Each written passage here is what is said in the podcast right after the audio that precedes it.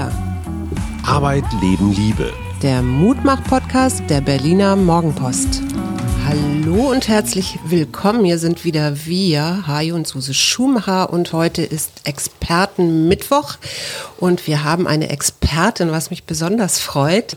Christiane Feldmann ist bei uns, arbeitet als Intensiv- und Notfallmedizinerin und ich freue mich ganz herzlich, dass du da bist. Ja, vielen herzlichen Dank, Suse. Freue mich auch. Die gute ähm, Nachricht, wir haben eine Ärztin bei uns. Wir können jetzt also in Ohnmacht fallen oder so und du würdest uns ja, reanimieren, oder? Das ist ja, prima. Wenn ihr mich durchlasst. Schon mal ein guter Punkt. Wir sind auf dich aufmerksam geworden, weil in der Morgenpost Anfang Januar ein großes Stück von Uta Keseling stand mit der Überschrift Wir sind am moralischen Tiefpunkt.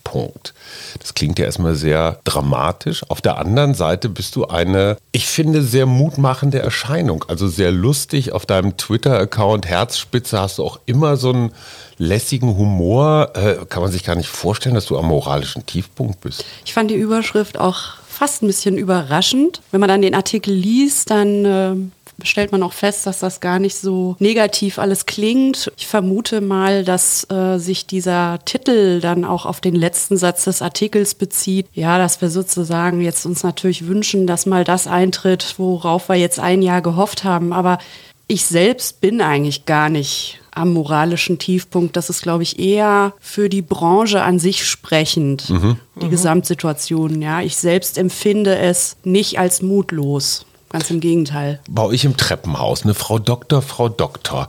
Äh, äh, Corona ist doch nicht schlimmer als eine Grippe. Was sagst du dann? Fängst du dann einen medizinischen Fachvortrag an oder haust ihm eine rein yes. oder gehst schweigend weiter? Oder? Das kommt drauf an, wer das sagt. Also wenn das jetzt irgendwie, ja, also manchmal ertappe ich mich ja dann doch dabei, dass ich sinnlose, sinnlose, sinnlose Internetdiskussionen führe in irgendwelchen Foren. Ja. Da hat mich dann der Feierabendkopf erwischt indem ich nicht, äh, man soll nicht im Internet äh, in irgendwelchen Subthreads von Tageszeitungen mit Leuten streiten. Sehr richtig. Nein, nein, nein. So, man soll es nicht. Und trotzdem tue ich es manchmal, dann ärgere ich mich, denke, oh, bist du bescheuert, Zeitverschwendung. Ja. Ja. Jetzt kommt echt drauf an, wer es sagt. Meine Nachbarin zum Beispiel, die respektiere ich sehr. Und Aber. wenn die mich äh, Sachen fragt, mhm. auch mal kritisch, dann setze ich mich mit der auseinander. Ist die denn lernbereit? Die ist bedingt lernbereit. Okay, aber ich, noch nicht verloren. Nein. Mhm. Nein. Es gibt aber auch gerade im Bekanntenkreis jetzt Diskussionen, da merke ich, ich renne gegen eine Wand. Mhm. Und da, da geht es dann auch um so viel um Glauben, mhm. Meinen mhm. und Gefühlte Glauben. Mhm. Wahrheit. So. Und beim Glauben kommen wir ja irgendwie zu einem Punkt, wo ich sage, okay, Glauben ist Glauben. Wer glauben will, der will glauben. Und mhm. dagegen komme ich nicht an. Genau. Mhm. Ja, das ist äh, wie mit meiner damals sehr äh, evangelikalen Großmutter über äh, das Neue Testament sprechen ja. und über den, den Glauben. Das bringt nichts. Und da steige ich dann aus. Ja. Mhm. Und, und, und, und mit Corona gestorben oder an Corona gestorben? Das ist ja auch immer so eine Klauberei. Was sagst ja, du da? Wir haben eine Übersterblichkeit von über 30 Prozent. Aus. Und damit ist für mich das Thema mhm. erledigt. Ja. Weil es ist letzten Endes, sage mhm. ich mal, echt schied egal. Klar. Äh, es ist eine Übersterblichkeit von über 30 Prozent äh, und fertig. Ja. Es mhm. brauchen wir so. überhaupt nicht, da gibt es auch überhaupt nichts dran zu drehen. Und auch wenn jemand mir mit diesen Prozentzahlen kommt, ja, aktuell sind nur ein Prozent der Bevölkerung in ja. Deutschland von Corona betroffen, und sagt, wunderbar, ja. wir können gerne Zahlen drehen, aber das hilft nicht meinen Patienten, das hilft nicht den Krankenhäusern, das hilft nicht denen, die sich da gerade kaputt machen. Und ich würde mir wünschen, dass ein paar Leute auch einfach mal, wir können das ja nicht machen, wir können ja keine Führung durch die Intensivstation machen und mal vorzeigen, guck mal hier, wie die Leute. Ich aber das jetzt mal ohne Quatsch, so eine Live-Cam bei euch auf ja. Station, ne? Ja. wenn man irgendwie die Gesichter pixeln könnte, also das Datenschutz. Aber einfach nur, damit Menschen draußen im Lande kapieren, was ja. ihr jeden Tag macht, würde Aber doch wir helfen. wissen, wir wissen, dass es auch dann wieder relativiert würde. Ja. Das ist okay. ja auch schon passiert. Ja, okay. ähm, das gab ja schon Dokumentationen, die das gezeigt haben, und es gibt wirklich eine überragende Mehrheit an Krankenhäusern, die auch schon berichtet haben über die Zustände. Wir haben jetzt gehört, ja, das Humboldt-Krankenhaus Krankenhaus abgeriegelt ist äh, mhm. aufgrund der neuen Virusvariante. Das gibt es ja alles. Mhm. Wenn jemand, da kommt es halt wieder zum Glauben, mhm. das so möchte, dann ist es so. Das Okay. ist halt einfach so. Ne? Da prügel ich mich nicht mehr. Du bist jetzt tatsächlich, seitdem diese Pandemie in Deutschland angekommen ist, auch damit beschäftigt. Ne? Also im Vivantes Klinikum am Urban, das ist so Kreuzberg Central. Genau. Äh, da hast du seit dem ersten Covid-Patienten eigentlich auch mit diesem Virus zu tun. Genau, also man muss allerdings dazu sagen, ganz am Anfang, als die Pandemie nach Deutschland kam, da haben wir ja noch nicht so richtig äh, gewusst, wie wir damit organisatorisch umgehen. Kamen so erste Maßnahmen der Klinikleitungen mit ISO-Zimmern, Schleusenzimmern, Schutzausrüstung und dann im Verlauf kam ja dann seitens des Senats diese Unterteilung in Level-Kliniken. Ja, und das ist einfach der Tatsache geschuldet, dass es bestimmte Kliniken gibt, die können bestimmte Sachen leisten und andere können das nicht leisten. Das Klinikum am Urban ist eine sogenannte Level 3 Klinik geworden. Das heißt, ähm, Level 3 hat zum Beispiel keine wie man es mal salopp sagen könnte, künstliche Lunge, also eine ECMO, ein extrakorporales Oxygenierungsverfahren. Das heißt, also eine künstliche Beatmung über einen Filter, über ein Gerät außerhalb des Körpers. Kommt man da in so eine Röhre wie früher? Also nee, das ist Hast, du- hast du in nee. Charité gesehen? Ach so, in der was wie die eiserne Lunge. Genau. Ja, genau. Nein, eben nicht. Das ist, äh, das, ist- das ist ein Gerät, äh, über welches äh, Blut durch einen Filter gepumpt wird, der die Möglichkeit hat, das Blut mit Sauerstoff zu versorgen und äh, Kohlendioxid rauszufiltern, um es jetzt mal ganz verkürzt zu sagen. Und wenn die eigene Lunge nicht mehr funktioniert, ja, und dann kann man damit überbrücken, bis Ja. die Lunge des, des, des Patienten sich wieder erholt hat und er wieder selber atmen kann. So, und sowas hat das Klinikum am Urban nicht. Da gibt es Zentren, allen voran die Charité als größtes Zentrum, als Level 1 Klinik. Die haben auch die meisten Patienten mit äh, sehr schweren Covid- Pneumonien und, und Atemversagen und die Level 2 Kliniken.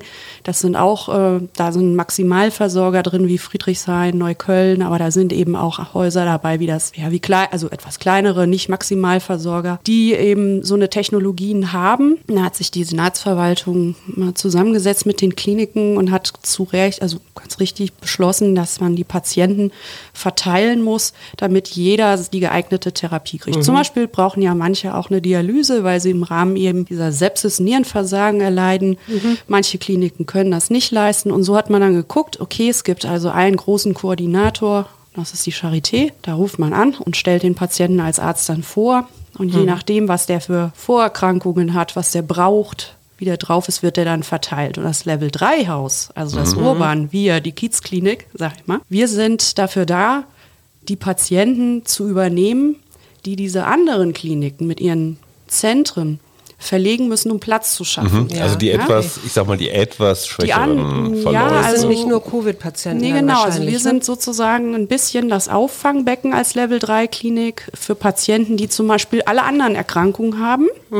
Die Herzinfarktpatienten, die Patienten, die, was weiß ich, eine Sepsis jeglicher anderer Art haben. Die, die können wir übernehmen.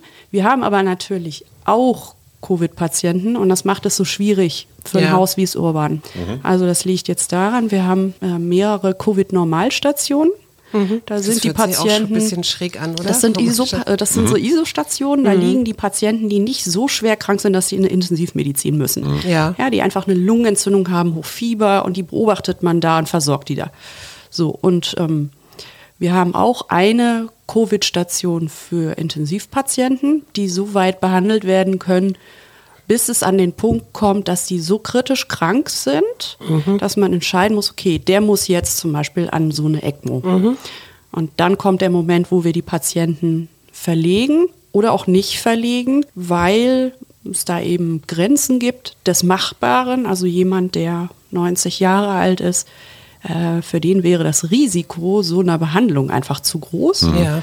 Ja, und das heißt also, wir haben mehrere Covid-Stationen äh, und wir haben unsere normale Intensivstation für alle anderen Patienten, die wir eben aus anderen Häusern übernehmen. Damit unterscheidet sich ein Level-3-Haus von einem Level-2-Haus.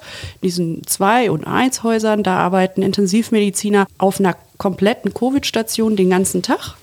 Bei mir ist es so, dass ich zwischen zwei Stationen pendle. Ich bin einen Teil der Zeit auf der normalen Intensivstation, behandle Patienten mit einem Nierenversagen und, äh, oder anderen Gründen, mit den normalen Pneumonien äh, nach Operationen und an, über eine ganz große Strecke der Zeit bin ich auf der Covid-Station, wo wir eben Patienten haben, die zu schlecht sind, um auf einer Normalstation zu liegen. Mhm. Und zu infektiös wahrscheinlich auch noch, ne?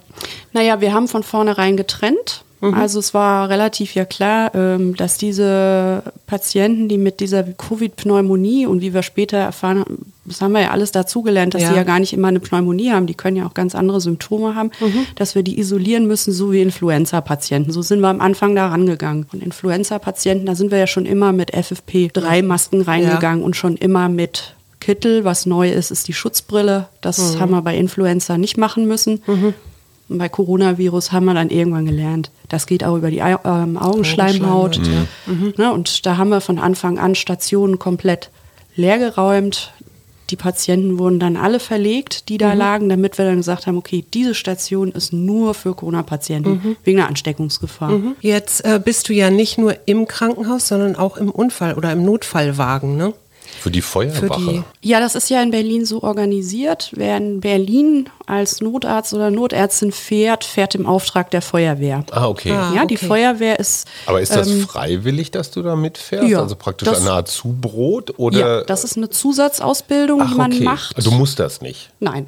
Nein. Du bist äh, einfach noch genau, nicht ausgelastet und denkst, fahre ich noch ein paar, ein paar Nächte um naja, man darf sich nicht, also das ist, das ist eine Zusatzausbildung, die äh, in Berlin auch relativ umfangreich ist. Das mhm. ist landesmäßig unterschiedlich geregelt. Also es gibt Bundesländer, da ist die Ausbildung ein bisschen boah, sag mal, weniger umfangreich in Berlin. Lascher, sag's doch, Berlin, Lascher. Lascher, Lascher, Berliner Feuerwehr äh, legt da großen Wert drauf, dass wir zum Beispiel Einsätze erstmal haben im Kreissaal oder auf der Kinderrettung, mhm. äh, Kinderanästhesie, damit wir damit umgehen können. Und das geht so über ein halbes, dreiviertel Jahr nebenher und dann äh, gibt es natürlich auch eine Prüfung bei der Ärztekammer und dann mhm. darf man also als Notarzt fahren. Macht das, das ist Spaß? aber so eine ja, total.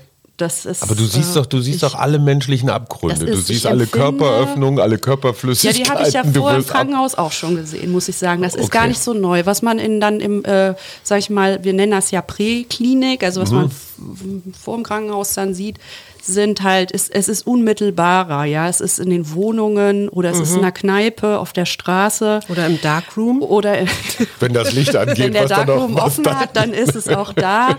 ja, genau. Und dann ist das, äh, das ist also es ist äh, etwas, also mir hat selten was so viel Spaß gemacht, muss man ganz ehrlich sagen. Ich finde das großartig und es hat was ganz Befriedigendes, weil es ist eine unmittelbare, schnelle Hilfe. Ja. Man, ja, ich habe ja ein paar Jahre Normalstation gemacht im Krankenhaus. Da hat man lange Verläufe, mhm. wochenlang. Jeden Tag kommen Angehörige und fragen, wie geht es nun weiter? Mhm. Und man hat selbst gar keine Antwort, weil mhm. es vielleicht noch nicht so. Da ist es so, ähm, es wird schnell geholfen, stabilisiert in einem Team. Das ist auch noch der mhm. Unterschied, mhm. dass man mit äh, Rettungsdienstlern zusammenfährt. Mhm. Das ist auch ein besonders herzlicher Menschenschlag, die Leute, die jetzt, sage ich mal, als Notfallsanitäter da arbeiten. Mhm. Sammel ist, mal den Arm auf. Das ist nichts, äh, das ist kein, kein akademisches äh, Auseinanderklamüsere und differenziert und diskutiere, sondern da geht es ganz klar, jetzt geht es jemand schlecht, jetzt machen wir hier mhm. zack, zack und äh, nicht rechts, nicht links und dann versucht man den Patient, die Patientin ganz stabil abzuliefern. Und das ist ganz befriedigend, weil ja. man mhm. So man sieht schon sehr schnell, hat man einen kleinen Erfolg. Ja. Ne? Die Psychologin sagt, wie sagt man das, unmittelbare Nee, da gibt es irgendeinen so Begriff für aus der Psychologie. Ich weiß jetzt Wenn du sofort unmittelbare Gratifikation oder so. Du tust richtig, irgendwas und richtig, siehst sofort, ja. dass du richtig, ein Leben richtig. Da muss hast. ich dran denken, äh, habe ich ja damals im Studium auch mal gelernt von Sigris, diese Gratifikationskrisen damals. Mhm. Ne? ne? Und daran muss ich immer denken. Und die hatte ich auf den Normalstationen früher sehr wohl. Und zwar nicht, weil es zu wenig Gehalt gab oder weil sonst irgendwie mir ein Status gefehlt hätte, sondern weil das Ergebnis des Wirkens einfach nicht so klar sichtbar mhm. ist. Und das ist in der Akutmedizin, in der Notaufnahme, auf der Intensivstation oder auch im Not, äh, also im Rettungsdienst ganz anders. Mhm. Entscheidend ist ja auch ne, immer die Leute, mit denen man da zusammen ist. Ähm, ich empfinde den, den Rückhalt in so einem äh, Rettungsdienstteam oder in einer Notaufnahme oder auf einer Intensivstation als wesentlich stärker weil das sind Leute, die haben alles schon gesehen. Mhm. Ja. Das hat ja manchmal wie was beim Militär. Ja, mhm. man hat Situationen meistern müssen, mental, auch körperlich, die manchmal unfassbar schwierig sind und was danach kommt, gefällt mir so gut. Ja, dieses, wir putzen manchmal zusammen danach die Tragen und die Kabel und so weiter. Ich nenne es immer das therapeutische Putzen. Dabei trinken wir einen Kaffee und dabei Ja. wird gesprochen. Und zwar ganz ehrlich und auch mal mit, sag ich mal, harter Sprache, ja, weil es bleibt da drin. Ja, wir- ja, es klar. verlässt ja nicht einen Raum, es Wird ist ein absolutes Vertrauen. oder geflucht Ja, oder ja. Psychohygiene ist das, oder? Geflucht wird da schon. Äh, weinen ähm, eher nicht, habe ich noch nicht erlebt. Wir fluchen viel. Ich weiß aber, ich habe auch noch nicht bestimmte Einsätze gehabt. Ja, weil so lange mache ich es noch nicht. Es Ja. gibt äh, Leute, die fahren seit 20, 30 Jahren, die haben natürlich Sachen erlebt, da wurde auf jeden Fall geweint. Ja. Ich weine mal auf Intensivstation bei der Trauerbegleitung. Also Ja. da, wenn es ein, ein, ein trauriger Sterbefall ist und ich ähm, die Familie jetzt auch schon ein paar Tage begleitet habe, vielleicht manchmal ein paar Wochen, also da kommen mir dann auch die Tränen. Ne? Ja. Was hast du für Skills oder Fähigkeiten, dass du solche Sachen ähm, doch irgendwie wuppen musst? Also was für eine Psychohygiene machst du? Ja, ist eine lustige Frage, weil ich äh, weiß, dass ich vor sechs Jahren ganz anders drauf war als jetzt. Vor sechs Jahren bin ich an meinen eigenen Erwartungen sehr stark gescheitert. Ich habe damals in der Onkologie gearbeitet, war ich ähm, zwei Jahre angestellt und das war eigentlich das Fach, was ich immer machen wollte. Und dann habe ich da angefangen und festgestellt, dass ich mit dem Überbringen der schlechten Nachrichten unheimlich viel Schuld immer verbinde. Immer Ja. dieses Gefühl, ich muss das jetzt regeln und ich muss jetzt dafür sorgen, dass es den Angehörigen gut geht, dass es funktioniert mit der Therapie und das und so weiter und so fort. Was dazu geführt hat, dass ich abends um sieben oder acht auf dem Gang stand, Angehörige kamen, ich wollte gerade gehen und ich das Gefühl hatte, ich kann jetzt nicht gehen, Ja. weil die haben jetzt heute früh ihre Krebsdiagnose bekommen und ich muss jetzt mit denen reden. So, und das hat mich nach längerer Zeit völlig aus der Kurve gelegt. Also auf gut Deutsch, da bin ich richtig ausgebrannt. Und zwar so, dass ich mir ernsthaft überlegen musste, kann ich überhaupt diesen Beruf machen? So, und das war so ein Einschlag, dass ich dann wirklich mit viel Arbeit und Überlegen mir Strategien bauen musste, ja. Und das sieht jetzt Aber so, ganz kurz, das musst du selber machen? Also es gibt in der Klinik keine Wirst- psychologische Betreuung für Ärzte.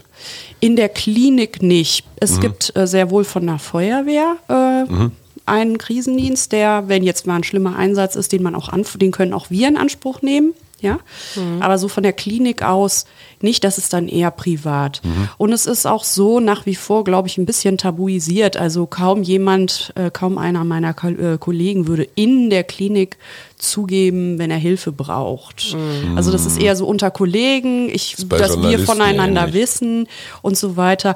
Aber was da passt, also was ich mir da wirklich über ein paar Jahre jetzt rangezüchtet habe, ist erstmal dieses, ähm, wenn es zu wild wird und wenn das zu, äh, wenn ich merke, der Kessel dampft, ja, dann ziehe ich mich total zurück. Also ich hole mir dann erstmal einen Tee und verschaffe mir einen Überblick. Das ist auch das, was wir im Rettungsdienst machen, wenn wir ankommen und es ist ein Chaos und Blaulichtgeflacker, dass wir uns einen Überblick verschaffen. Ja. Erstmal, was ist überhaupt los? Und so mache ich das dann auch. Dann ist es so, dass ich, äh, ich sag mal so, es hört sich so doof an, aber so ein bisschen auch im Sport mein Heil gefunden Mhm. habe. Laufen, Yoga. Ich Hilft, ne? Ja, total. Also Ja. Yoga habe ich früher auch schon gemacht, aber ich habe erst so richtig jetzt äh, durch diese Phase damals das äh, wieder intensiviert und das holt mich runter. Was ich aber auch mache ist, ich weiß nicht, ich habe das irgendwie drehen können für mich, dass ich ähm, gelernt habe, ich bin die wichtigste in meinem Leben. Es ist total okay, wenn ich nicht mehr kann und das sage ich dann auch. Und ich habe die Erfahrung gemacht, das nimmt mir niemand übel. Ja. Das habe ich ja früher nicht gedacht. Ich dachte immer, ja, die sollen nicht denken, dass ich hier jetzt einen Faulen mache oder so, ne? Aber wenn man das echt einfach durchzieht und sagt, ich bin jetzt nicht mehr, ich bin jetzt nicht mehr verfügbar, Ja. Das kommt besser an, als äh, auszubrennen und dann nicht mehr zu können. Ja, ja, Und ja, so- und es merkt ja doch trotzdem alle ich ziehe das, ich um zieh das, rum, ne? genau, und ich ziehe das einfach konsequent jetzt durch und durch diese Erfahrung, dass das klappt, ich weiß nicht, das hat sich jetzt gedreht. Muss allerdings auch eins sagen, ne? in der Akutmedizin, im Rettungsdienst, auf der Intensivstation habe ich alle Argumente der Welt zu sagen, Ja. Äh, ich habe auf den Tisch gehauen. Ja, mehrfach. Das ist ganz Ja. hübsch, weil es ist so eine Art Ein Ausruf, Takt. Ausrufezeichen. Ein, ein, die Drums dazu Nee, man merkt sozusagen. immer, wenn dir was besonders wichtig ist. Ja. Nein, aber du bist ja, du bist ja genau da in der Intensivmeditation. Meditation. In der Intensivmedizin oder auch bei der Notfallversorgung von Patienten bist du ja auch direkt am Leben dran. Ne? Also da bist du so dicht dran zwischen Leben und Tod, glaube ich, dass jeder nachvollziehen kann, dass das halt auch, dass es da auch Momente geben muss, wo du selber sagst, so stopp jetzt, ich brauche jetzt Genau. mal hier meine Ruhe und meinen Platz und meine Genau, also man muss Innere- für sich selbst so ein bisschen, das äh, mal jetzt das böse Wort Triage, für sich selbst triagieren. Ja? Und äh, klar, ich habe alle Argumente auf meiner Seite, wenn da der Laden brummt. Und ich dann sagen muss, ich kann jetzt nicht, wir können was ausmachen, morgen 10 Uhr sprechen wir, aber jetzt muss ich hier in Zimmer Nummer 7, da bimmelt's. Ja, und das, äh, das ist ja eine Entlassung. Das ist was anderes, als wenn ich sage, "Hm, jetzt sitzt mein Mann zu Hause auf der Couch, 19 Uhr. Ich weiß nicht, ob ich darin jetzt auch schon so gut wäre, immer zu sagen, ich gehe jetzt nach Hause, weil ich mein Privatleben habe. Vielleicht ist das so, dass mich diese Akutmedizin auch so ein bisschen entlastet, dahingehend, dass ich einfach weiß, hey, also ich habe die Rechtfertigung, jetzt Ja. breche ich das hier mal ab.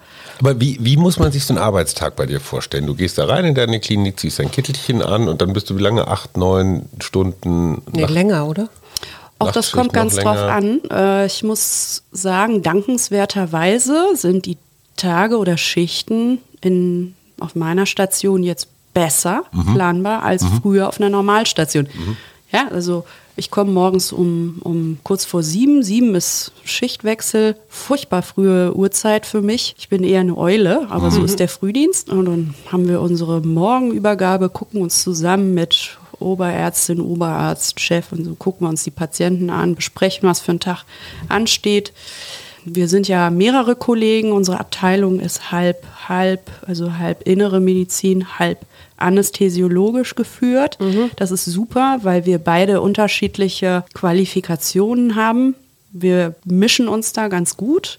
Sag mal ganz kurz, ich habe nie verstanden, warum jemand Anästhesist wird. Ach, es ist total geiler. Ey, du drückst jemandem einfach nur so ein, so ein, so ein Pömpel auf, auf die Ja, dann Nase und wartest, bis er weg ist. Die wollen doch alle nur einen Giftschrank nein. und sich selber ein bisschen Zeug holen, oder? Also, Okay.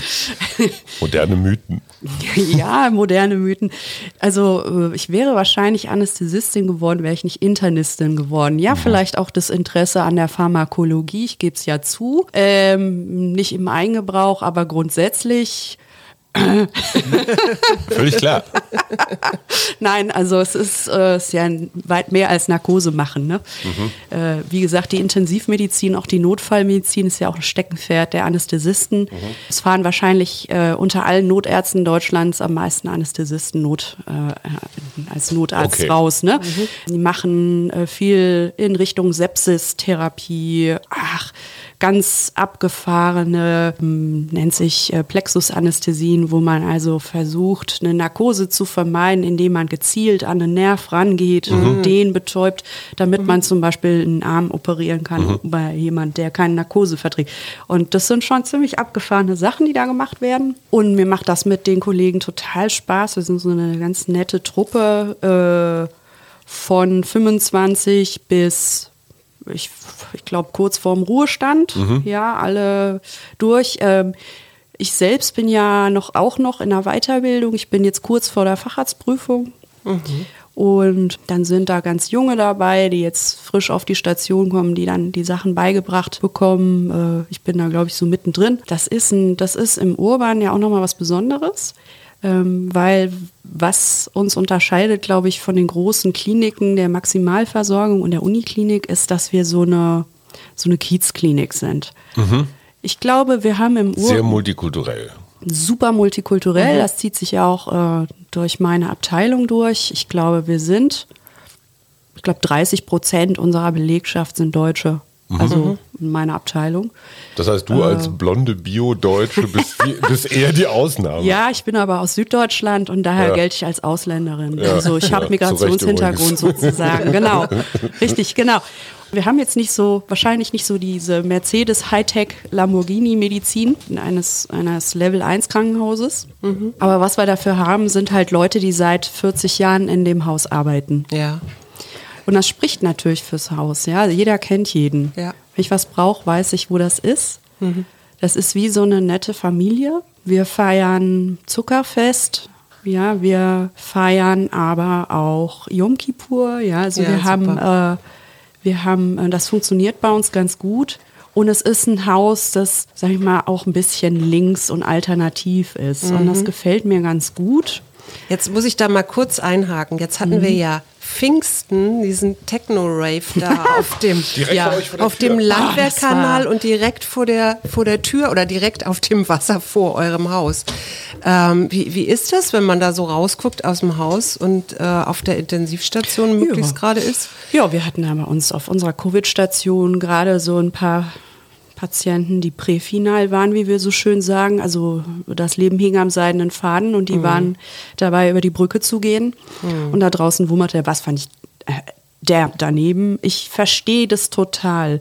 Ähm, meine, ich war auch früher gerne und viel feiern und ich verstehe, dass Leute raus wollen. Das war tolles Wetter, dass der Bass laut ist, dass man jetzt Gas geben will. Das verstehe ich total. Ich kann es nachvollziehen. Mhm. Es war ja auch gleichzeitig Aber- eine Demo, um nochmal zu sagen, hey, wir sind hier Kulturschaffende und im Moment ist es war ja auch anteilig Black Lives äh, Matter Genau. Demo, aber das halte ich so ein bisschen für vorgeschoben, weil mit einer Demo vorm Krankenhaus, äh, gerade im, äh, hinter dem Höhepunkt einer Welle, Ja. ist wahrscheinlich der falsche Zeitpunkt und der falsche Ort, um politisch so ne, was durchzukriegen als Veranstaltungsbranche. Also ich verstehe dieses, ich habe früher selbst in der Veranstaltungsbranche gearbeitet. Ich bin ja Späteinsteigerin.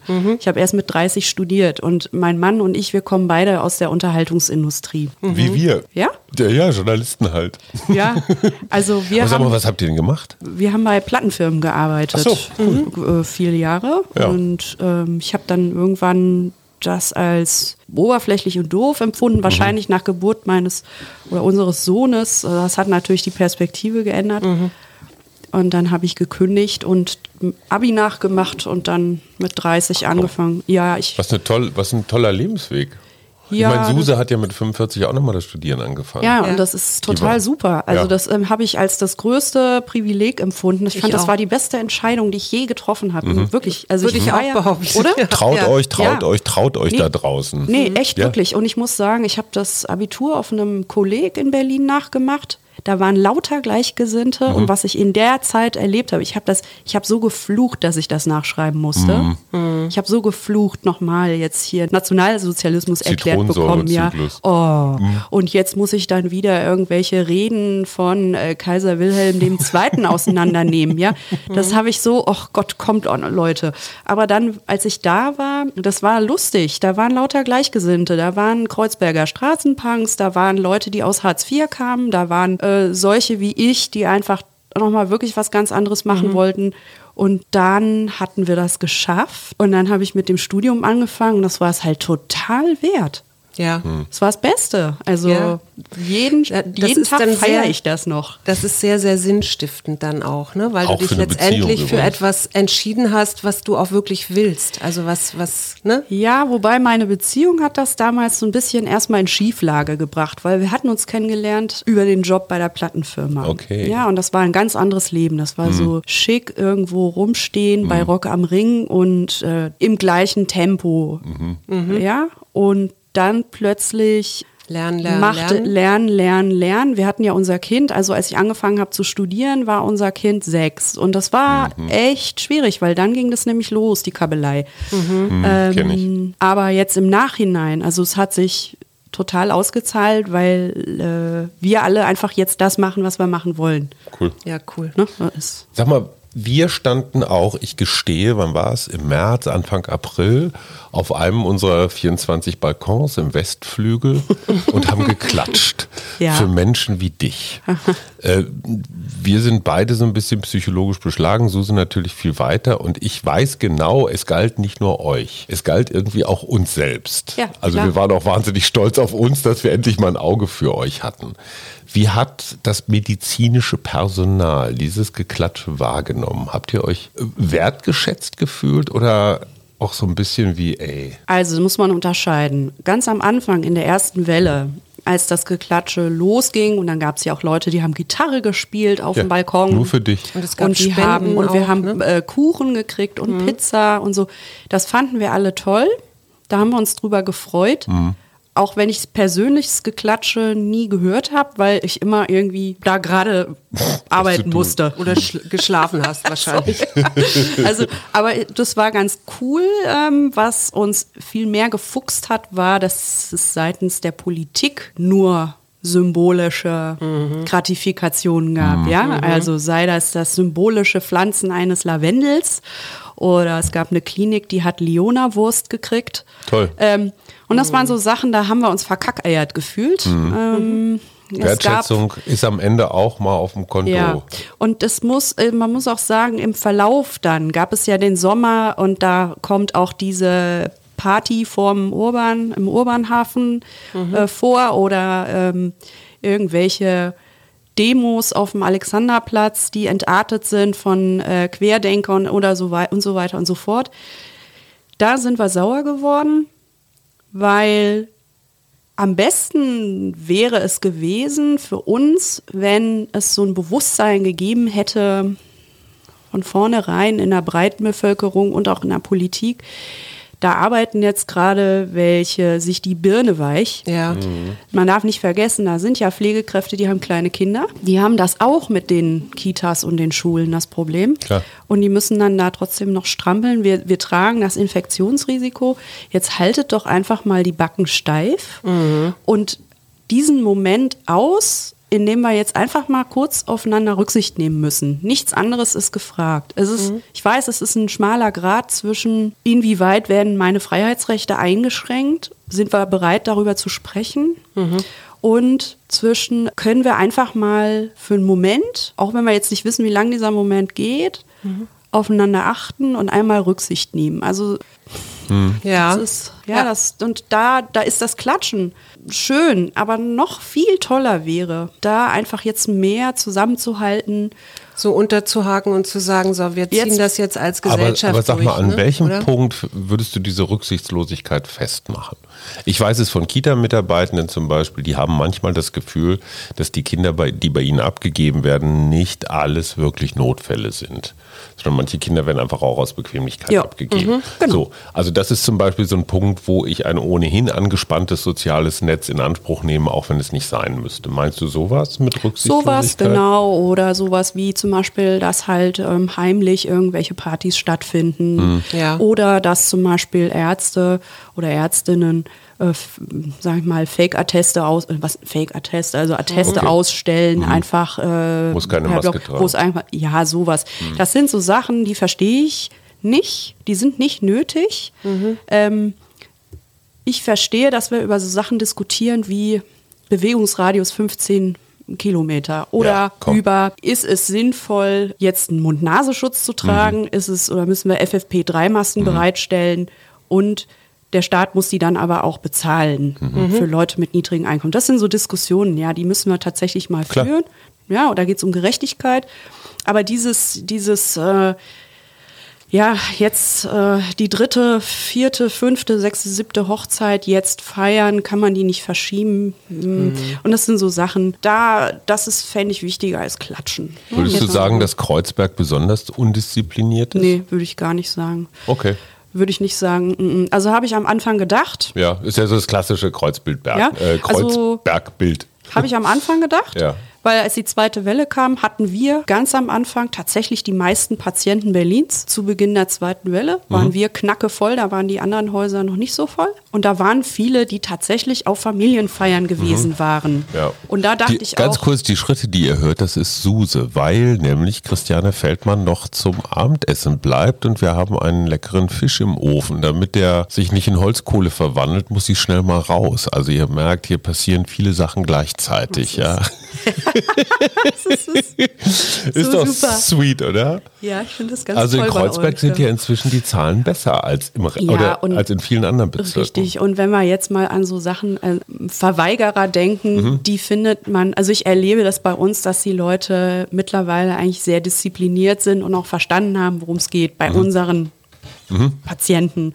Und ich glaube, das kann man nicht mehr so an Kreuzberg und Neukölln Ja. festmachen. Das würde ich nicht Das finde ich gut, dass du Nee. damit mal aufräumst, weil es ist Ja. ja im Rest der Republik ist das ja immer so der Vorhof zur Hölle. Ne? Nee, ach, das haben wir doch auch gehört über Ja. Tübingen, wir haben das gehört über Sachsen. In Sachsen gab es ja ganze Landstriche, die ja wirklich offensiv Corona-Maßnahmen abgelehnt Ja. haben. Und das haben wir in Kreuzberg ja gar nicht Ja, gehabt. ja, ja, ja. Was In diesem Geschäft werden sie war- nur ohne Maske bedient. Genau, was wir am sowas, Anfang ne? hatten, waren ganz viele ratlose Leute, die nicht so richtig verstanden haben, was da gerade Mhm. passiert und in denen das auch gar nicht so richtig erklärt worden ist. Das muss man auch sagen. Mhm. Ja, in ihren Kiezen. Jetzt haben wir ja äh, gerade eine große Impfdebatte und mal abgesehen von zu spät bestellten oder zu wenig bestellten Impfstoffen, konnte man in den letzten Wochen ja auch immer wieder lesen, dass es Pflegepersonal gab, die sich, äh, die nicht geimpft werden wollten. Kannst du das nachvollziehen? Du bist ja schon geimpft. Ne? Ja, ähm, bin ich. Ich glaube, man muss differenzieren.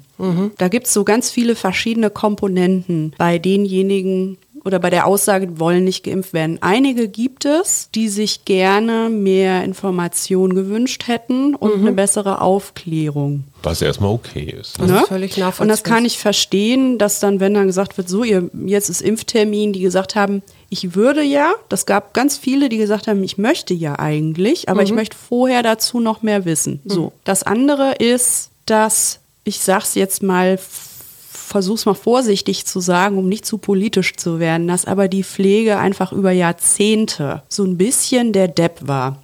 Das war jetzt gar nicht mehr so vorsichtig, glaube ich, aber die Pflege hat einfach wirklich die Frontarbeit gemacht, jetzt Jahrzehnte und kontinuierlich eine Verschlechterung von Arbeitsbedingungen erfahren.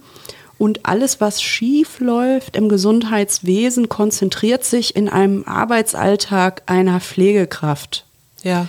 Das ist Brunnenputzen, was die da machen. Und sie ähm, haben eine nicht besonders starke Lobby.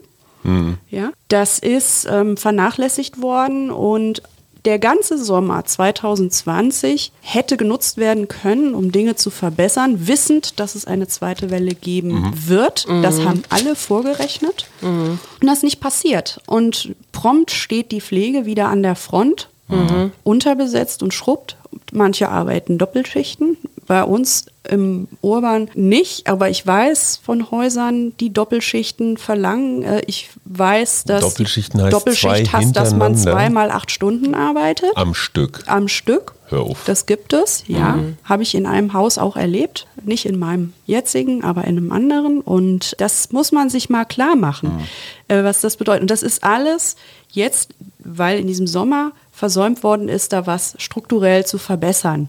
Das ist einfach nicht gemacht worden. So, und nun kommt man daher und sagt, so, Impfpflicht. Macht mal euren Macht Arm mal jetzt hier, ihr habt der Gesellschaft gegenüber eine Verpflichtung.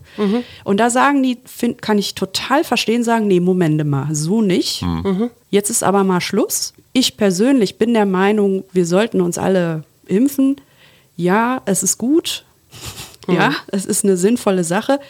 Aber jetzt kommt es, wir wissen auch noch gar nicht wirklich, ob wir davor geschützt sind, das Virus zu übertragen, wenn wir geimpft sind. Klar. Das kann uns bisher keiner zu Ja. 100 Prozent sagen. Und deswegen ist eine Impfpflicht auch zu hinterfragen. Mal abgesehen davon, dass es grotesk ist, eine Impfpflicht zu fordern, wenn wir gar nicht genug Impfstoff haben. Ja. Sehr lächerlich. Absolut. Ja, ja. Ne? Und es gibt jetzt einen Artikel aus der Zeit, 14. Januar, Seite 11, Weiße Wut. Eine Impfpflicht für Pflegepersonal. Sowas kann nur fordern, wer keinen Schimmer davon hat, wie tief die moralischen Verletzungen sitzen, unter denen diese Berufsgruppe schon lange leidet. Von Monja Schünemann. Du Mhm. hast gesagt, hängt bei euch im Pausenraum, hat das jemand ausgeschnitten und aufgehängt. Mhm. Das ist so ein bisschen so ein Manifest. Verletzt. Ne? So von wegen, ey, ihr habt uns hier jahrelang Naja, Monja- ohnehin schon mies genau. behandelt und jetzt nochmal alles obendrauf. Genau, also Monja verleiht ja der, der Pflege ähm, eine Stimme, die sie so vor wahrscheinlich nicht hatte. Und es ist, sag mal, eine gute Zusammenfassung des Grundproblems, dass die Pflege zum einen immer belächelt wird, das sind die, die die Betten machen und die hinten abputzen, mal salopp gesagt. Ja, dass äh, Pflege ist Händchen halten und trösten und Empathie zeigen.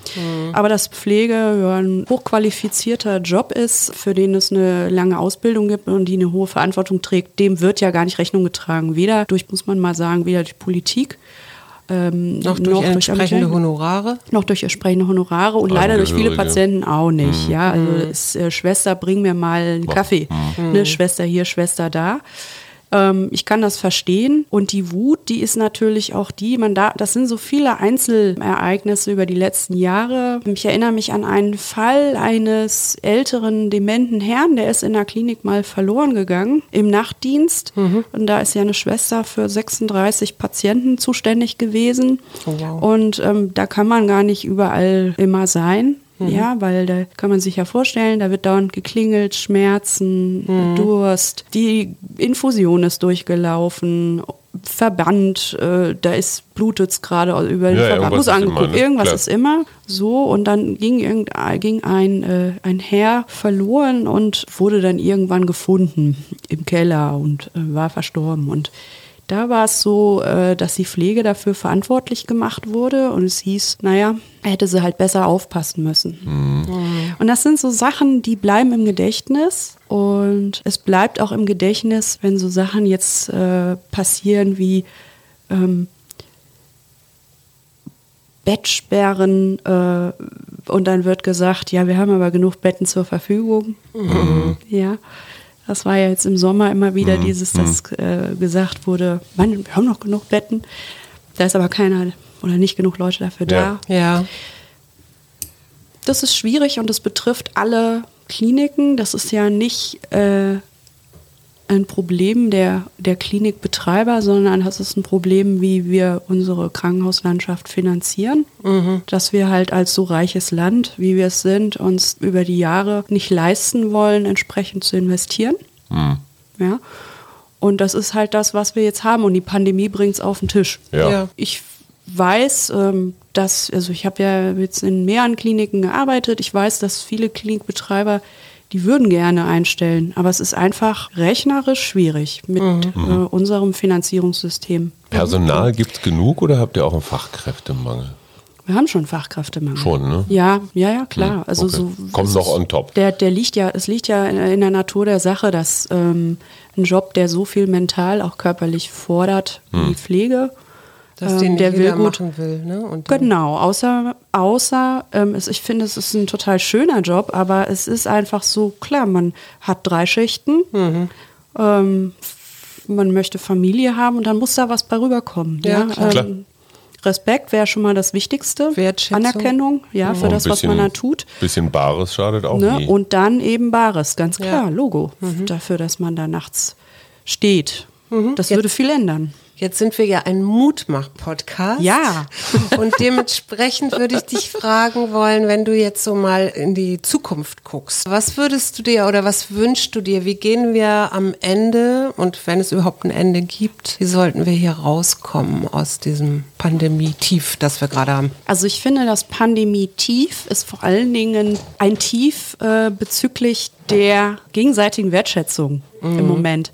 Ich erlebe im Freundeskreis gerade ganz unterschiedliche Meinungen zum Thema Lockdown. Das ist eigentlich das größte Thema. Ja. Ich sehe, kaum einer hat Angst vor dem Virus selbst. Ich persönlich fühle mich jetzt aktuell gut geschützt, ja. Aber was uns alle umtreibt, ist, dass wir diskutieren ähm, auf einem Niveau, das so ein bisschen schädlich ist. Und das heißt, ich habe Freunde, die sind unheimliche Lockdown-Gegner, die hinterfragen diese Maßnahmen, die plädieren für schwedisches Modell. Was Ja. ja, nicht funktioniert hat, wie Ja, wir jetzt das wird, gesehen haben. das wird aber nicht gerne eingesehen und dann werden da Zahlen gedreht und da wird Statistik aus der hinterletzten Ecke rausgeholt und dann äh, erlebe ich es, dass Freunde untereinander anfangen, sich anzufeinden. Am Ende glaube ich, dass wir alle ähnlich aus einer, einer ethisch reflektierten Ecke kommen, nur zu einem unterschiedlichen Ergebnis. Und was ich mir wünschen würde oder worin die Chance bestehen könnte, ist, dass wir erkennen, dass wir eigentlich durch diese Kollektiverfahrung hm. dieser Pandemie zusammen, das hört zusammen sich so, sein das hört sich so müssen, doof oder? an, Nein, ja, dass wir zusammen stärker, äh, stärker, werden können. Ja. Gutes Beispiel bei mir bei der Arbeit. Wir sitzen ähm, zwischen den Weihnachtsfeiertagen bei der Arbeit. Keiner hat Lust, jeder hat Familie. Wir haben diesen Lockdown, man kann nirgends äh, eine Weihnachtsfeier feiern, man kann nirgends irgendwo hin. Aber trotzdem muss ich sagen, war die Stimmung total gut. Hm. Weil wir haben das ja alle. Wir sitzen alle im gleichen Boot. Das betrifft irgendwie jetzt äh, euch mit ähm, Homeschooling. Das betrifft irgendeine Frau, die gerne jetzt bummeln gehen würde und das nicht kann. Das betrifft meinen Mann, der in der Veranstaltungsbranche arbeitet und mhm. jetzt gucken muss, wie er irgendwie Aufträge kriegt. Dies mhm. jetzt, ja, das ist ja alles schwierig gerade. Findet nichts statt, keine Konzerte, nichts. Ja, am Ende haben wir das alle. Wir haben alles das gleiche Problem. Ich helfe mir da immer so gnadenlose Akzeptanz. Es ist jetzt gerade so. Mhm. Na, das ja. haben wir uns nicht gewünscht. Könnte von Suse sein. Radikale Akzeptanz so. ist ihr Wort. Nee, ihr wirklich. Akzeptanz, das ist es. Ja. ja. das ist hilft nichts. Es ist jetzt so. Da ist jetzt keine finstere Macht, die sagt, ihr mhm. werdet jetzt alle zu Hause geknechtet und die wir lassen jetzt die Wirtschaft vor die Hunde gehen. Der es Ring, ist, der es, Ring. Ja, es ist halt so jetzt, ja. Und es wird auch wieder anders sein. Und das ist immer das, was mich am meisten rettet. Ich, wir wissen noch alles, nichts ist ewig, es wird vorbei ja. sein. Wann, wissen wir nicht, aber also ich habe für mich einfach beschlossen, ich lebe jetzt jeden Tag, für jeden Tag neu. Ich plane nichts und das finde ich total geil. Also, mhm. ich, dass ich nicht planen kann. Ich liebe es. Ja also Sommerferienzeit jetzt letztes Jahr. Sonst nicht. immer diesen totalen, oh, wo fahren wir jetzt hin? Müssen mhm. noch irgendwie, oh, dann ist da schon wieder so mhm. voll. Nee, wir wussten noch am Tag vor meinen Sommerferien nicht, wo wir hinfahren. Mhm. Und dann sind wir mal frei Schnauze zu Freunden nach Österreich in so ein Dorf. Mhm. mhm. War das Beste, was wir machen konnten. Und dieses, wenn es da nicht schön ist, fahren wir weiter. Ja, ja? ist auch toll, ne? Oder Weihnachten, ja, ja keine Weihnachtsplanung. Wir, Halleluja. Wir kochen einfach. Ja und keine Weihnachtsplanung. Das, ich empfinde das als die Entlastung. Und das ist eigentlich das, also wenn ich jemanden was mitgeben wollen würde, wäre es dieses, lass dich mal fallen, steh morgens auf und guck und mal, was mal. passiert. Genau. Plan mal nicht. Plan ja. mal einfach nicht. Und es das kommen tolle Sachen auf dich zu. Genau, ja. und es ist Vertrauen. wahnsinnig entspannt. Haben wir noch irgendwas vergessen? Hast du noch eine Botschaft für die Menschen draußen in der Welt? für, für Berlin, für Deutschland, für, How much für is the fish? genau, nee, wir also wollen mit einem ordentlichen Scooter-Zitat enden. Das haben wir auch noch nicht hingekriegt. How much the fish? es geht vorbei und wir müssen einmal Backen steif halten. So. Ja, und Schritt für Schritt. Jeden und Tag wieder. So ist das, genau. Mädels, ihr solltet beide zusammen Bundespräsidentin werden. Das war Christiane Feldmann, die Ärztin der Herzen im Mutmach-Podcast. Und wer uns unterstützen will, macht das einfach auf Steady. Details dazu in allen anderen Sendungen. Vielen Dank, Christiane. Gerne. Ich danke Tschüss euch beiden. Bis morgen. Tschüss.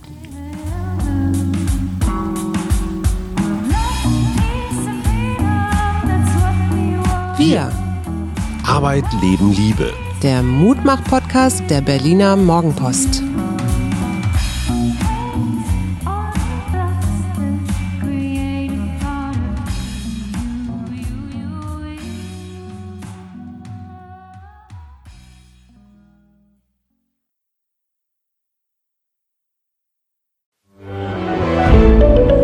Ein Podcast von Funke.